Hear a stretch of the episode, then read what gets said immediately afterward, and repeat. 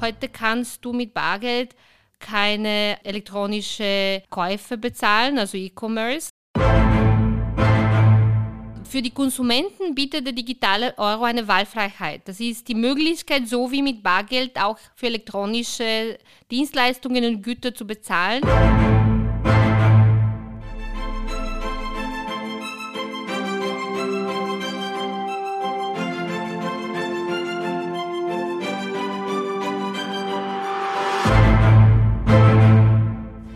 Der digitale Euro. Wir nehmen heute das große Zukunftsprojekt der Europäischen Zentralbank genauer unter die Lupe. Was versteht man eigentlich unter dem digitalen Euro? Wie soll er funktionieren? Und was hat es mit der Offline-Funktion des digitalen Euro auf sich? ÖNB-Expertin Petja Niederländer wird uns über den aktuellen Stand des Projekts berichten. Mein Name ist Christian Stöckel. Sie hören den Podcast der Österreichischen Nationalbank. Hallo und herzlich willkommen zu einer weiteren Folge des Nationalbank Podcasts. Heute geht es um den digitalen Euro. Ein Projekt der Europäischen Zentralbank, das sich derzeit in der Entwicklungsphase befindet. Zu diesem Thema haben wir heute sozusagen die Miss Digital Euro Österreichs zu Gast, Petja Niederländer. Sie ist Hauptabteilungsleiterin für Zahlungsverkehr, Risikoüberwachung und Finanzbildung hier in der ÖMB und eben auch die Expertin, wenn es um den digitalen Euro geht. Petja, vielen Dank, dass du dir heute Zeit genommen hast. Schön, dass du da bist. Ja, vielen Dank, dass wir darüber reden können. Also gut, dann starten wir gleich los. Die erste und vielleicht auch grundlegendste Frage. Was ist der digitale Euro? Der digitale Euro wird digitales Bargeld. Er bietet eine Alternative zu bestehenden elektronischen Zahlungen, kostenlos, unkompliziert und überall. Das heißt, für jeder, der vielleicht im Restaurant in Spanien sich befindet oder auch sein Taxi in Deutschland zahlen möchte oder auch im Zug, kann er oder sie den digitale Euro nutzen. Heute sind bestehende elektronische Zahlungsmittel nicht immer überall anwendbar. Wir haben eine Akzeptanz in Europa, die ähm, weitgehend auf regionale Gegebenheiten eingeschränkt ist und äh, die Zahlungsmittel werden nur dann kostenlos angeboten, wenn unter Umständen die Daten für das Geschäftsmodell der jeweiligen Anbieter verwendet werden dürfen. Mhm. Da war jetzt schon sehr viel dabei. Vielleicht können wir dann auf die einzelnen Punkte noch ja. etwas genauer eingehen. Vielleicht auch eine zweite grundlegende Frage, die sich doch etliche stellen.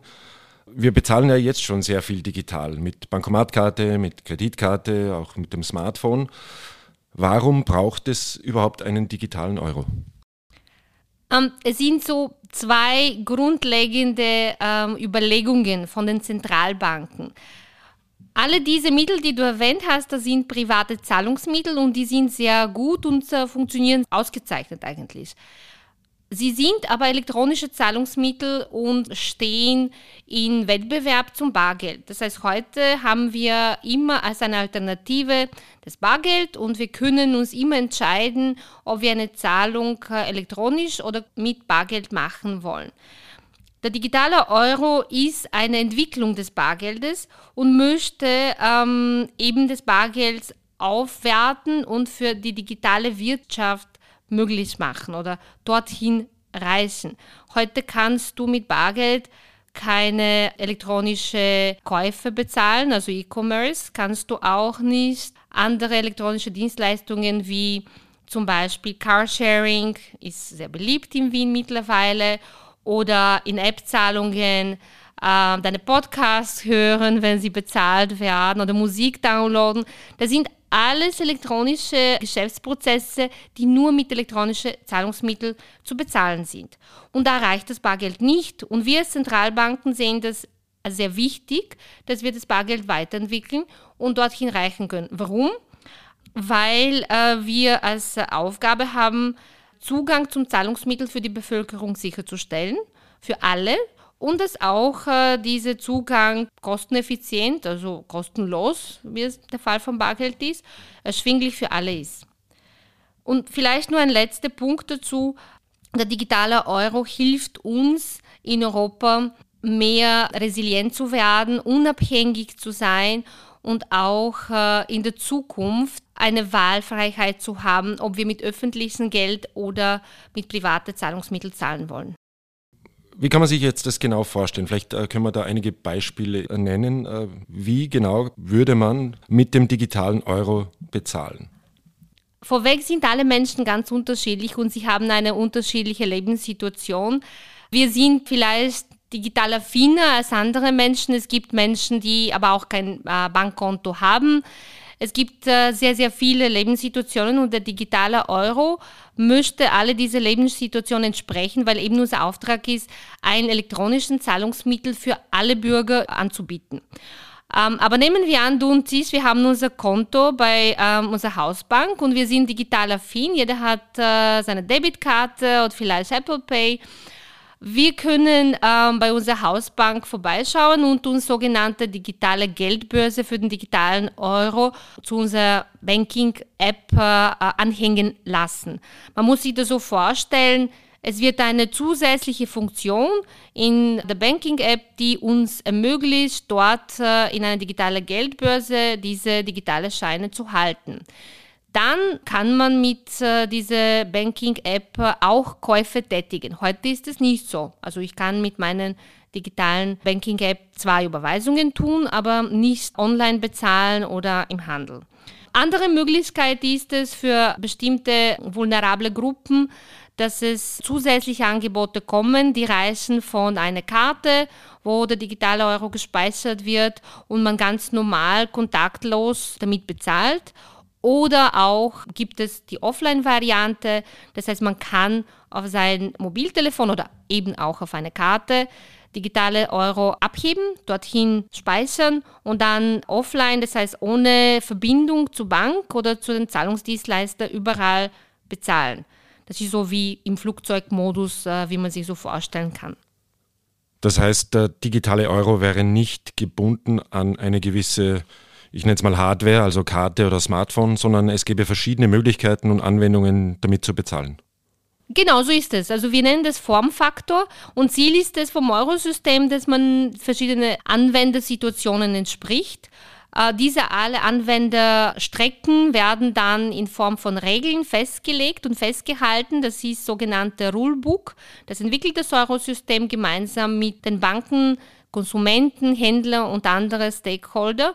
Und im Endeffekt wird es sehr, sehr viele unterschiedliche Anwendungen kommen, die alle gemeinsam gleiche Funktionen anbieten und äh, sicherstellen, dass alle Bürger, Bürgerinnen den digitalen Euro in ihre spezifische Situation verwenden können.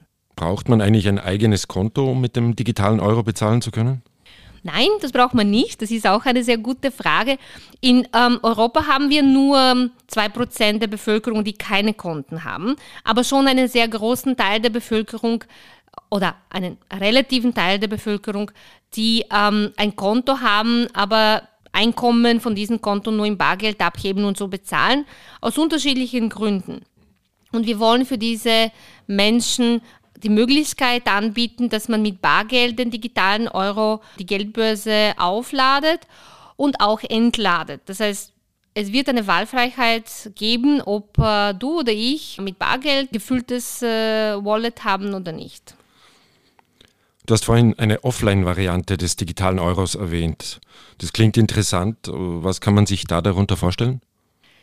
Ja, tatsächlich. Also die Offline-Variante dient dazu, dass die Menschen kleinere Beträge untereinander ohne Überprüfung von einer zentralen Stelle austauschen. Und die ähm, Transaktionen, die offline erfolgen, die bleiben nur am Gerät, sprich an den Träger, wo das gespeichert ist. Und sie werden auch nicht weitergeleitet äh, oder synchronisiert. Man wird zwar der Stand synchronisieren, wenn man online geht oder noch äh, Geld äh, dort überweisen möchte oder aufladen möchte. Da werden die Stände synchronisiert im Sinne von Betrag am Konto, aber gar nicht die Transaktionen selbst. Das steht auch im Gesetzesvorschlag der Kommission, der am 28. Juni veröffentlicht wurde. Man muss sich das so vorstellen, vor Jahren gab es in Österreich diese Quick-Karten. Man ladet einen bestimmten Betrag auf dem Träger. Das kann eine Karte, aber auch äh, eine App äh, am Handy sein, die getrennt ist von der restlichen Applikationen am Handy. Und von da durch Near Field Communication oder diese Aufeinanderstellen von zwei Geräten, wenn man so äh, sagen möchte, kann das Geld von dem einen Gerät beim anderen übertragen werden. Wenn du einmal so eine Überweisung bekommen hast, dann kannst du mit dem Geld auch weiter Dinge kaufen oder es weiter verwenden. Es ist nicht notwendig, dass du online gehst, damit äh, dein Stand synchronisiert wird, sondern du kannst es mehrmals verwenden um Geld zu bezahlen oder zu bekommen, bis du einmal online deine Geldbörse synchronisierst unter Einführungszeichen. Vielleicht einen kleinen Unterschied zum Quick. Naja, Quick äh, haben wir gehabt und dann ist er eingegangen. Das stimmt. Aber genau das ist ähm, der Unterschied, weil digitaler Euro wird von allen Händlern angenommen. Das ist der gesetzliche Zahlungsmittel und die äh, weiteste Akzeptanz. Der Quick war das nicht. Man musste immer denken, aha, wer nimmt es? Und das Zweite ist, man kann überall und immer digitalen Euro aufladen. Beim Quick war das so, dass man zu bestimmten Stellen gehen musste, Bankomaten oder Filialen und es gar nicht so einfach war, ähm, eben Geld dort zu bekommen. Wenn das Geld mal drauf war, konnte man das gar nicht zurückbekommen. Und es äh, zeigt sich durchaus, dass diese Gedanken überall Akzeptanz von allen Händlern, 24 mal 7, 365, Auflade- und Entladefunktion und äh, Einfachheit der Handhabung eine wichtige Rolle spielen, äh, für den digitalen Euro erfolgreich zu sein. Sind beim Bezahlen mit dem digitalen Euro eigentlich Obergrenzen geplant? Oder kann ich damit auch größere Anschaffungen tätigen, wie zum Beispiel ein neues Auto oder eine neue Küche? Ähm, es wird keine äh, Transaktionsgrenzen geben. Du kannst äh, auch deine Küche bezahlen, auch wenn du wirklich eine tolle italienische Küche dir leisten kannst. Ähm, mit digitalen Euro, insbesondere mit der Online-Variante, kannst du überall und äh, alles bezahlen, was du möchtest. Das ist sichergestellt. Allein mit der Offline-Variante gibt es Transaktionseinschränkungen, weil die Offline-Variante sehr, sehr privat ist und da kann es sein, dass wir die Transaktionen beschränken, aber das wird auch relativ großzügig gehandelt. Also insofern keine Sorge, keine Transaktionsgrenzen. Okay, aber man hört schon von einem Limit von 3000 Euro. Was ist dann damit gemeint? Das ist was anderes. Hier sprechen wir von einer Betragsgrenze für das Halten vom Geld. Das heißt, mit wie viel Geld darfst du in deine Geldbörse spazieren gehen? Also hier geht es darum, dass man nicht zu viel Liquidität von den Banken gleichzeitig äh, entzieht und dass die Finanzmarktstabilität gewährleistet ist. 3000 Euro ist eine Annahme, es ist eine Arbeitshypothese und dieser Betrag kann sich äh, und wird sich mit der Zeit ändern, nachdem wir im Detail mit den Banken analysiert haben, äh, welche konkrete Liquiditätssituationen alle Sektoren haben. Aber auch eine niedrigere Betragsgrenze beeinträchtigt nicht das Bezahlen, weil wir haben beim digitalen Euro sozusagen eine eingebaute Bankomatfunktion. In dem Moment, wo du bezahlst und nicht ausreichend äh, digitalen Euro auf dein Wallet hast, kannst du automatisch während des Bezahlens Geld abheben und das an den Empfänger weitergeben. Und dadurch ist es sichergestellt, dass du jederzeit so viel wie möglich zahlen kannst, wenn du so viel Geld auf dem Konto hast natürlich. Und hat nichts mit deiner Haltelimit zu tun oder sozusagen diese Aufbewahrungsfunktion zu tun. Mhm. Zusammengefasst, was sind aus deiner Sicht die stärksten Argumente, die für einen digitalen Euro sprechen würden? In Hinblick auf Konsumenten, aber auch auf Banken oder Händler? Ähm, für die Konsumenten bietet der digitale Euro eine Wahlfreiheit. Das ist die Möglichkeit, so wie mit Bargeld auch für elektronische Dienstleistungen und Güter zu bezahlen. Es ist kostenlos und man kann sicher sein, dass mit diesem Zahlungsmittel jeder Händler es als ähm, Zahlungsmittel annimmt. Es ist ein gesetzliches Zahlungsmittel. Weiterhin werden die Konsumenten mit der Zeit auch innovative Dienstleistungen von den Banken bekommen, weil wir wollen, dass der digitale Euro durch bestehende Finanzintermediären verbreitet wird. Das heißt, für die Banken bieten wir eine kostenfreie Infrastruktur, die gemeinsame Standard hat. Also heute haben wir zwar SEPA als Überweisungsstandard, aber wenn man sich das weitgehend anschaut, bis zum Nutzer herrschen sehr viele unterschiedliche Standards.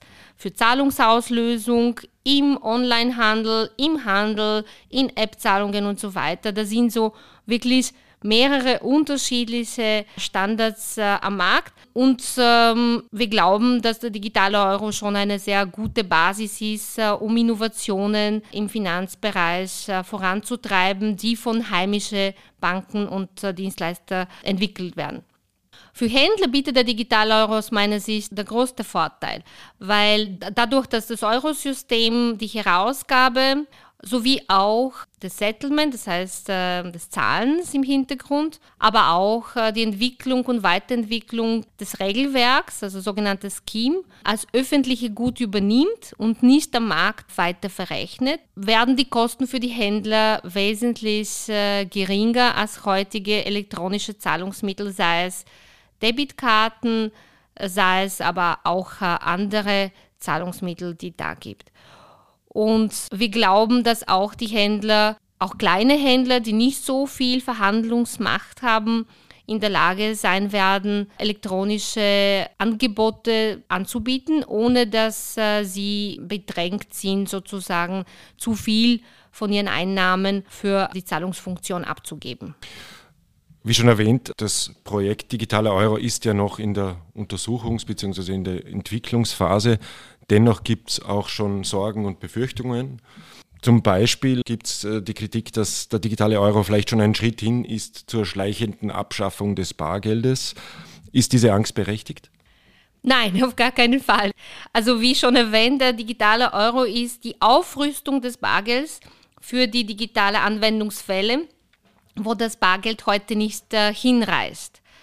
Der digitale Euro ergänzt das Bargeld und ähm, wir haben als Notenbank schon gar kein Interesse, das Bargeld abzuschaffen. Das Bargeld ist eben auch Teil von unserem Namen. Wir heißen ja eine Notenbank und Bargeld ist äh, ein wichtiges Teil von unserer Geldpolitik und schafft einen monetären Anker.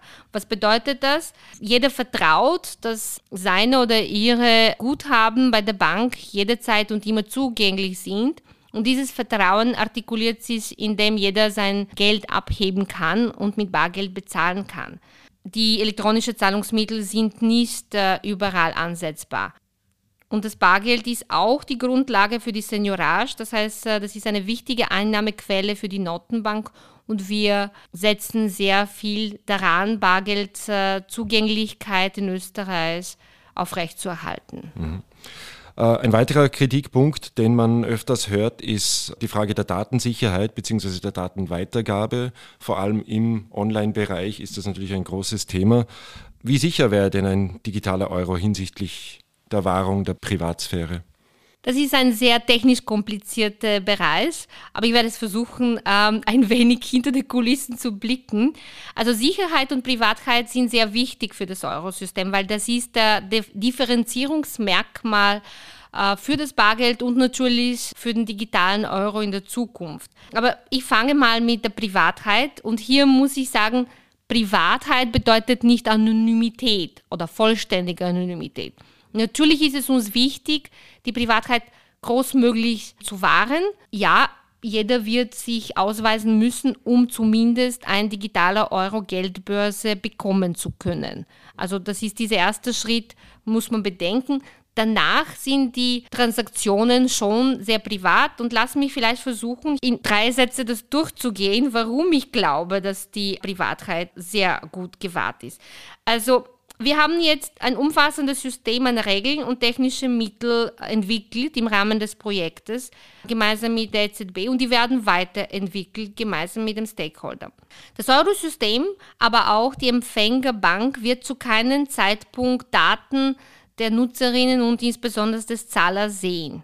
Das wird sichergestellt, indem jeder ein digitaler Euro ID, also Identifikationsnummer, und auch eine oder mehrere digitale Euro-Kontonummer bekommt. Sie werden von der Bank des Kunden verschlüsselt und nur dort gespeichert. Die Bank des Kunden oder sogenannte Zahlungsdienstleister, die berechtigt sind, digitale Geldbörsen für den Euro auszugeben, bekommt auch eine Identifikationsnummer. Jetzt haben wir hoffentlich niemanden verloren. Wir haben drei Identifikationsnummern. Und bei jeder Transaktion wird eben nur der Betrag, die ID von der Bank oder von dem Zahlungsdienstleister und eine Art von einmalige TAN. Wenn man sich erinnert an äh, Überweisungen von der Vergangenheit, wir haben mehr so ein TAN per SMS bekommen um richtigen Empfänger zu identifizieren. Da sind die Daten, die das Eurosystem sieht und speichert und sie leitet es weiter an die Empfängerbank. Die Empfängerbank hat die technischen Mittel, um diese dann zu entschlüsseln und dadurch den Empfänger festzustellen. Und dann ist es alles. Das heißt, heute haben wir sowohl der Bank des Senders als auch des Empfängers, die die Daten bekommt. In der Zukunft mit dem digitalen Euro wird es nur jede Bank für sich selber und der Empfänger wird auf gar keinen Fall die personenbezogenen Daten des Zahlers bekommen. Eurosystem kennt nur Betrag und die Identifikationsnummer der Bank, die hat aber mehrere Kunden. Also da ist es aus meiner Sicht völlig ausgeschlossen, dass wir Daten der Nutzerinnen und schon überhaupt Verwendungszweck unter den gleichen erkennen. Aber das Gute daran ist, dass auch der Empfänger das nicht speichern und kennen wird. Ja? Das heißt, diese Nutzung der personenbezogenen Daten wird durch den digitalen Euro weitgehend eingeschränkt. Du hast es bereits erwähnt, die EU-Kommission hat Ende Juni einen Gesetzesvorschlag zum digitalen Euro vorgelegt. Wie geht es jetzt weiter? Was sind die nächsten Schritte und wann könnte der digitale Euro tatsächlich Realität werden? Es ist schon ein ähm, Stückchen weg von uns, äh, sagen wir mal so. Also digitaler Euro kann frühestens Ende 27, wahrscheinlich Anfang 28 Realität werden. Und zwar nicht auf einmal, sondern da wird es ein Prozess sein, eine äh, langsame Onboarding-Phase, wo alle Teilnehmer dann digitale Euro-Akzeptanz sicherstellen müssen. Weil man muss sich vorstellen, es gibt so viele unterschiedliche Bankomatkassen im Handel und Geräte, da ist es ein sehr großer Koordinationsaufwand, bis jeder eben die richtige Variante davon hat. Und wir wollen auch nicht Zusatzkosten für die Industrie generieren, sondern eben diese natürliche Austauschprozess verfolgen. Aber was sind die nächsten Schritte? Also wir haben am 28.06. der Vorschlag der Kommission gesehen, das stimmt. Der EZB-Rat hat äh, demnächst Mitte Oktober eine Entscheidung zu treffen was äh, und wie diese bestehende Projektphase verlängert wird. Der Vorschlag ist, dass man eine 24-monatige Vorbereitungsphase ansteuert, wo weitere Details, insbesondere für die Privatheit, für die technische Ausgestaltung, aber auch die Ausschreibungen für die technische Infrastruktur vorbereitet werden und erst nachdem es eine Gesetzesentscheidung gibt, nur dann kann das Eurosystem tatsächlich mit der Umsetzung beginnen. Der digitale Euro, so wie es jetzt klingt, ist ein Projekt, das uns auf jeden Fall die nächsten Jahre weiter begleiten wird. ja. Wenn es wieder Neuigkeiten rund um dieses Thema gibt, werden wir mit Sicherheit auch hier im Podcast wieder darüber berichten und hoffentlich dich, Peter, hier auch wieder begrüßen dürfen. Bis dahin, vielen Dank für die Einblicke in dieses spannende Projekt und danke fürs Kommen. Vielen Dank und äh, ja, bis bald. Ich freue mich. Wenn Sie noch Fragen zum digitalen Euro haben, schreiben Sie uns doch eine E-Mail an socialmedia.oenb.at oder kontaktieren Sie uns direkt über einen unserer Social-Media-Kanäle. Danke fürs Zuhören. Bis zum nächsten Mal.